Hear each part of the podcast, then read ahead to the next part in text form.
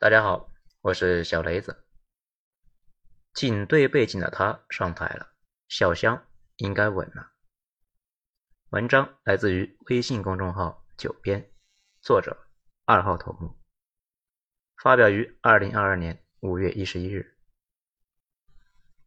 根据最新消息，李家超先生高票通过，已经成为小香特区第六任行政长官。从李特首的经历来看，自从十九岁作为见习督察进入警队，数十年来一直在警队任职，直到二零一二年升职到了保安局，脱去了警服，但是一直还是在管理相关的工作。今天呢，咱们借着这个机会来说一说小香警队。毕竟呢，太多人跟我一样，一直都是看香港电影长大，对港警好像很熟悉，却呢又非常陌生。很多内容，咱们呢如果硬聊的话，小伙伴呢也不会很直观。咱们呢会找一些比较熟悉的影视内容来举例子。听完这些呢，大家会对小香政治有更深入的理解，也就对小香的整个生态有了更深的感受。最后呢，咱们再说一下李家超上台之后对整体的影响。这段时间呢，还是尽量少聊一些这些内容，大家都懂的。本着回归之后尽量保持社会稳定，小香的权力架构呢，在过去的二十多年来，依然大致呢还是按照西方的立法、司法、行政三权分立来运作。立法呢就是立法会，司法是法院，行政是政府。我们平时说的特首呢，就是小香行政部门的一把手，而小香法院呢。就是经常被骂的那一群戴假发的法官们。立法会呢，权力是很大的。小香这种地方，政府做什么事情，基本上都得在有法可依的前提之下。这就让立法会呢，实质上是在为香港制定行事准则。也就是说呢，为什么小香的权力最大的是立法会？《寒战二》里面呢，这个周润发饰演的大律师，他就是立法会的人，整体上非常嚣张啊。因为他确实谁的脸色也不用看。特首之下，小香的政府分为三个司：律政、政务、财务。发哥对面的那个人呢？电影里面那就是律政司的司长。寒战这个片子里面讲的就是律政司司长通过阴谋，希望呢当特首的事情。三司当中，政务司的职务那是最高的，权力呢也是最大。这之所以这样说呢，是因为李特首为止呢，一共六位或长或短担任过特首的人当中，除了董建华和梁振英，他们原本呢是不属于政府部门，是在回归中参与工作，并且呢做出卓越贡献，然后成为特首的。其他四位呢，全部都是由政务司的司长升任特首，其中有两位呢，原本是长期担任财政司长。在小香啊，这个是被称为财神爷，但是呢，也要从先从政务司呢过渡一下，不然呢，给人的感觉就是名不正言不顺。而政务司下辖部门最多，香港三司十三局部门，政务司占了足足九个，其中最重要的呢就是保安局。这个部门听起来像是一个管小香各个区域的一个保安，那其实不是，这个部门的权力非常大。属于呢决策部门，小香几乎所有的执法力量都是在这个局的下边。平常我们熟知的一个小香的警务处啊，就是保安局最重要的下属部门。如果看过电影《寒战一》，这里面呢第一次解救失败之后，场面一度大乱。郭富城扮演的刘杰辉打算夺权，这个时候刘德华扮演的保安局局长陆先生那出场为刘杰辉站台，才使得刘杰辉拉到足够的票。从而呢掌握了局面，而且《寒战二》这里边呢所说的保安局局长陆先生是特首的最大竞争者，可见这个位置那也是位高权重的。现在的李特首之前呢也是在这个位置之上。电影中通过角色之口说，刘杰辉之所以能够在警务处呢快速升职，并且盖过梁家辉扮演的李文斌在处长的位置上争夺中获得优势，很重要的原因呢。就是他获得了保安局局长的支持，而港片里面大家比较熟悉的廉政公署 （SAC），虽然说部门在律政司之下，但是呢，其实是独立于其他政府机构，直接向特首汇报的。三司也没有直接干预他们做事的权利。也正是因为谁都干预不了他们，所以呢，他们才能够有那么大的能量，放心大胆的想查谁那就查谁。而且廉政公署最早呢，主要是针对香港警匪一家而成立的一个调查科。这也是为什么寒战里面呢，郭富城扮演的警队副处意识到警队里面有人给犯罪通风报信的时候，就是引入廉政公署的力量开展调查。警务处作为特首。政务司、保安局之下的处，却是小乡政府部门中权力最大的处。因为小乡地位特殊，作为一个前殖民地的城市呢，是没有自己的军队的，只有英国直接派驻过来的部分英军。回归之后，驻港部队也是内地呢派驻部队，并且呢不负责小乡的日常管理。小乡的执法部门就基本上是属于警务处。小乡警务处规模非常大，按照警务处的最新资料呢，一共有三万三千一百二十名纪律人员，以及呢四千七百三十四名文职，而整个小乡的公务员不过十七万左右，光是警察就占了接近四分之一。讲了这么多呢，就是想让大家知道，小乡警队在小乡政府公务员中那是非常重要的，但是警队呢，在整个政府部门中。只是重要，地位却不高。按照正常的理解，警务处长升职到保安局局长，或者是保安局局长升职到政务司，应该是属于正常升迁。但是，在李特首之前，这种升迁基本不可能。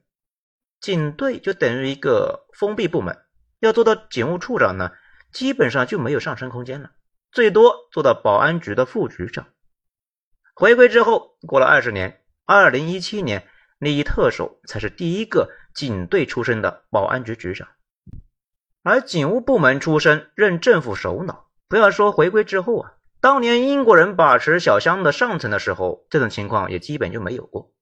究其原因呢，就要说到小乡或者说英美政府中的一个问题：政务官和事务官的区别。所谓事务官，就是呢忙具体的事情的公务员，大多是从基层开始做，很多起步啊。都比较低，有点像我国古代的吏。宋江他们上升的空间呢有限，是有玻璃天花板。所谓政务官呢，就是那种在政府决策部门任职的文职。这些人大多出身呢比较好，学历高，在政府里面那是起步就高。有的即使是低级职员，也是呢在要害部门做秘书、助理、翻译、文书这些工作，很快呢就升上去了。网上呢有句话说啊，有人生在罗马，有人天生是牛马，大概呢也就是这个意思。这一次李特首从基层公务员一直呢突破玻璃天花板干到特首，那是一件非常稀有的事情。那上面呢说了警队的上级，再说一说啊警队的内部，警务处长也就是所谓的一哥。这个外号呢，就是因为啊，他的公务车的车牌就是一，非常的简单而且粗暴。处长之下有三位副处长，其实呢，长久以来都是两位，一个是负责行动的，一个是负责管理。韩战里面，梁家辉负责行动，郭富城呢负责管理。一般处长不在，那都是管行动的代理职权，所以啊，一出事，梁家辉当仁不让的就指挥行动。大家都没有异议。刚才也说了，一哥处长下面的是两个副处长，他们往下呢还有几个助理处长，再往下就不是管理层了，属于呢一线干活的。这些人当中最高的叫总警司，全港差不多呢有几十个人。这一次李特首二十岁入警队，四十岁就做到了总警司。四十六岁，以西九龙总区指挥官的职务呢，成为助理处长，相当于啊进了管理层。警司属于基层头目，比如《逃学威龙二》这里边呢，那个被吴孟达软饭硬吃的女长官，职务就是个警司，不但有金卡给吴孟达随便用，出场的时候狠狠打了柯受良一顿之后啊，还放出话来投诉我。这一区我最大了，要告就到我前面来告我好了。还有那句你在教我做事啊，也成为了抖音的名场面。这警司再往下呢，就是督察。《无间道》里边的黄克诚，因为呢是倒叙关系，他呢在第二部里面是督察，到了第一部里面就是警司。讲到这里呢，有一个长久以来困扰我们的问题，那个探长又是怎么回事呢？比如电影《追龙》这里面，武义探长雷洛在小乡警队里面到底是个什么角色呢？后来查了一下。发现探长呢本身职位并不高，当然他也不低，大概呢相当于一个警司。没想到啊，一个基层小吏能贪那么多。英国以前管理小乡的时候，殖民者那是非常少的，要想统治稳固，那肯定是需要依靠当地人中的合作分子，也就是呢我们经常说的买办。但是对于这些人也要提防，既要防止这些人啊有二心，不是真正的投靠。又要防止这些人呢做的太过分啊，把老百姓呢给逼反了，给自己惹祸；更是要防止这些人做大了之后啊，团结起来借机呢把自己给推翻。直到二战，英国人实力还够强，不怕殖民地呢闹事情，所以殖民早期对于华人那是完全不屑一顾的。有的工作实在是没法由英国人干，才会雇佣一些华人干的呢。不外乎就是跑腿呀、算账、打杂这些，地位都是极低的。警察部门因为要经常和当地人接触，英国人呢既干不了，他也不愿意干，所以也是最早雇佣华人的部门。比如当年上海滩所谓的青帮三大亨，黄金荣作为老大，他就是租界的探长，带着徒子徒孙呢，给洋人在上海啊做包打听的，在洋人眼里面。地位低的和给他们看门的那没啥两样。探长听着是蛮有派头的，其实呢，在警队里边职务那非常低，平时呢跟三教九流打交道，连警服都不穿。电影《追龙》这里面呢，刘德华扮演的雷诺好像一次警服都没穿过，他一直不太敢惹那个英国人，就是个警司，跟他职务呢差不多，但是啊，他处处让着对方。后来随着英国越来越依赖华人，对。对华人在警队呢可以担任的职务提高了很多。《韩战一》这里面呢，廉政公署询问梁家辉说：“你父亲当年就担任华人最高警司，这个职务呢，工作内容其实和总华探长差不多，只是呢把职位提高到了总警司级别，算是呢真正警队高层了。”这从李特首的警队简历来看呢，算是真正的从基层做上来的。李特首带过的部门很多，而且啊都是一线：刑事情报科、西九龙重案组、毒品调查科、有组织犯罪以及三合会调查科。后来呢，又做过负责投诉及内部的调查的负责人。这个部门比较特别，影视剧中啊，动不动就要求警察写报告。而且呢，几乎就没有露过面，属于呢比较不讨喜的部门。这等于呢，李 Sir 呢几十年把情报、刑事调查、扫毒、反黑、行动几个警队的主要部门呢都干过一遍，还干过内部调查。这些部门的名字呢，经常看港片的呢，估计都非常耳熟啊。也可以说呢，是小香警队的主要部门。咱们呢也简单的介绍一下重案组。那这个部门大家太熟悉了，干啥呢？大家也都知道。这里面呢就要说一说西九龙重案组这个特殊的存在。基本上影视剧里边出现的重案组，这八成呢就是西九龙的。西九龙这个地方比较特殊，这里面都是商业繁华的所在，相应的发案率也比较高，比较重大的案件呢也很多。咱们说一说西九龙总区下属的几个分区啊，油麻地。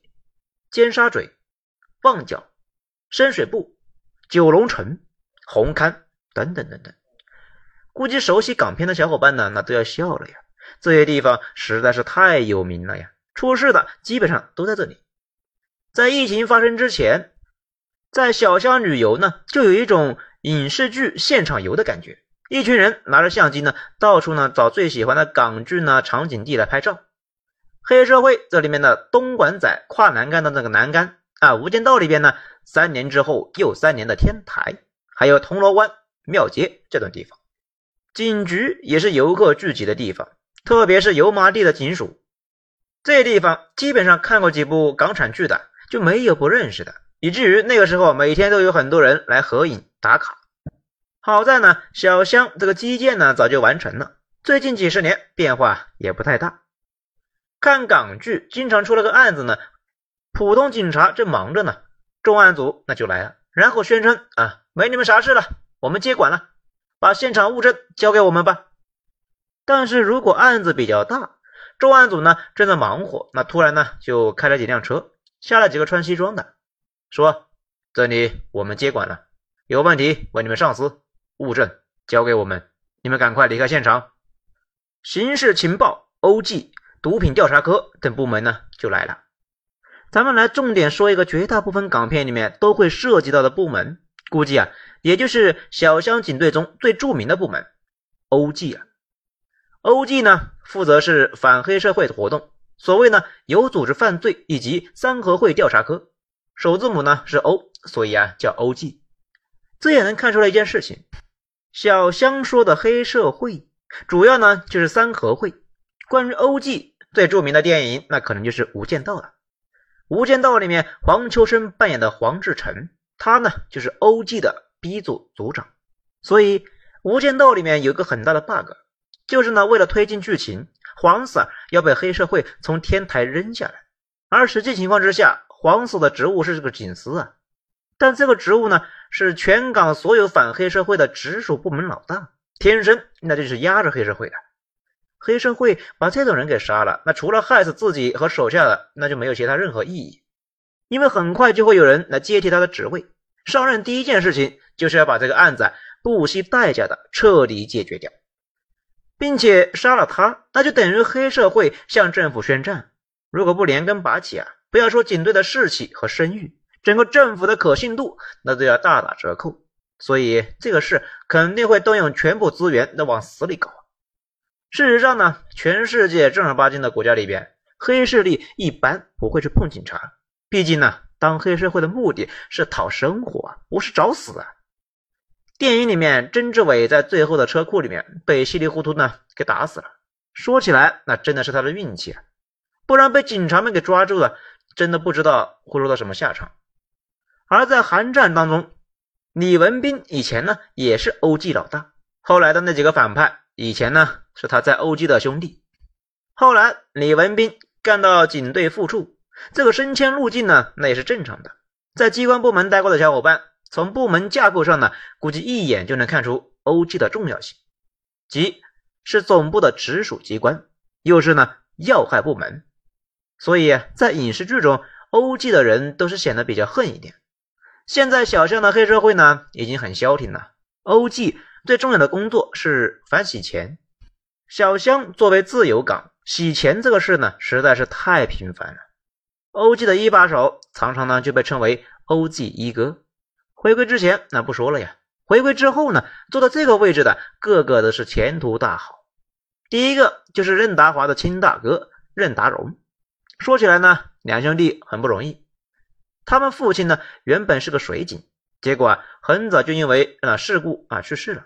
长大之后，弟弟进了影视圈，哥哥呢就接过父亲的班，做了警察，并且一直是表现优异。回归之前做的 OG 一哥，并且在行动副处长任上退休，也就是呢李文斌那个位置。任达荣之后呢，接任的就是现在的李特首了。这还有个部门叫政治部，这个部门呢在回归之前，那就是啊香港皇家警察政治部。这看过《逃学威龙案》，那估计都有印象。那个讨厌的小胡子一上来就说：“我们政治部办事用得着和你们警察说吗？”当时我就很奇怪呀，这帮人什么来头？不是警察吗？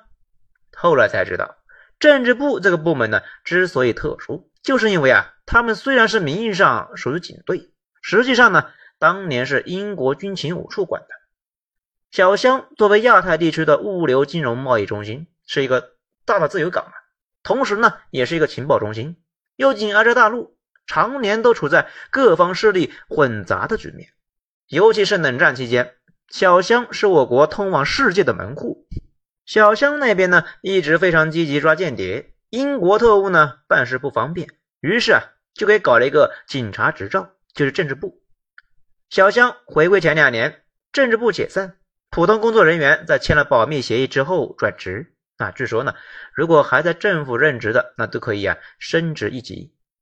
掌握了重要的情报的高层呢，大多都被安置到了英国。但是回归之后，政治部的保卫和反恐这些工作啊，那还是有人要做的。于是警队又组建了保安部。原本的情报工作呢，肯定也是有人要做的，而保安部很可能啊把这部分也承接了下来。真实的情况那就不得而知啊。小乡警察保安部的公开信息非常少，显得呢特别神秘。《无间道三》这里面呢，黎明扮演的就是保安部的警司。他的资料呢被传过来的时候，上面除了名字和性别，全部都被清了呀，印的呢都是“机密”这两个字样。在电影里面显然是很神出鬼没似的，似乎呢哪哪都有他，既要在黑社会安插卧底，又要去北京保护要员。这里呢，就要说一说小香，或者说啊，西方很多部门的一个问题，就是啊，权责混乱。咱们前面呢介绍这么多的部门，很多部门的任务呢范围都是交叉的。比如有一个黑社会性质组织，通过水路走私贩毒，并且呢持有重火力武器，可能涉及搞暴恐行动。这个案子有权管理的部门那非常多啊，本地的重案组。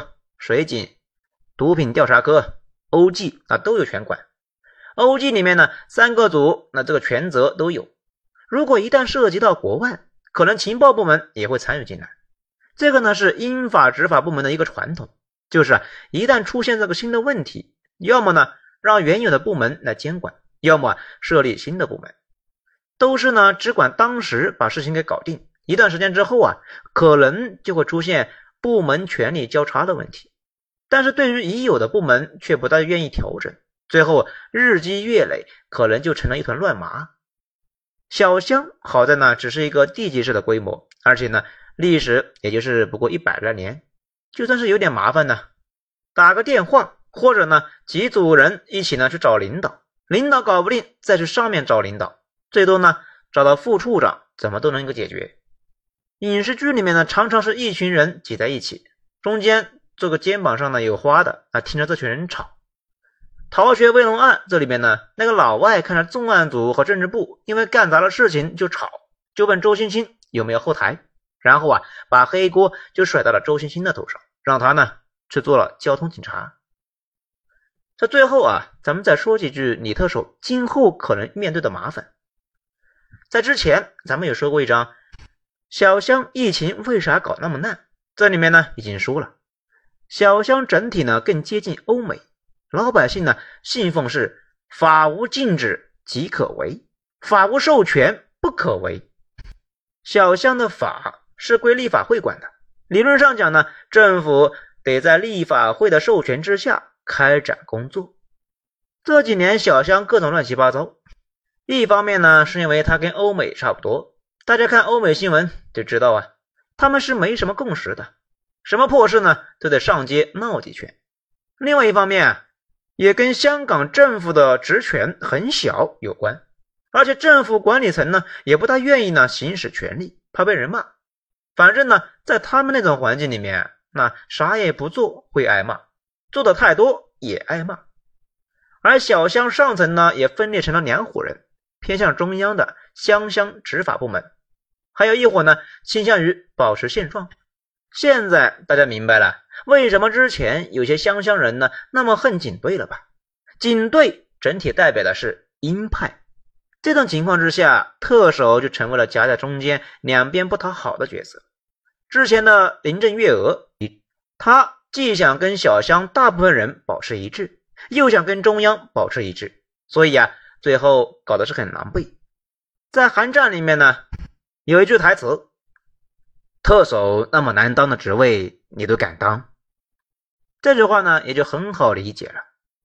现在好了鹰派人物上台今后啊就不用瞻前顾后了维护小乡老百姓的安全维护祖国统一不要呢总想着两头讨好保持单一目标工作可能也就没那么难了。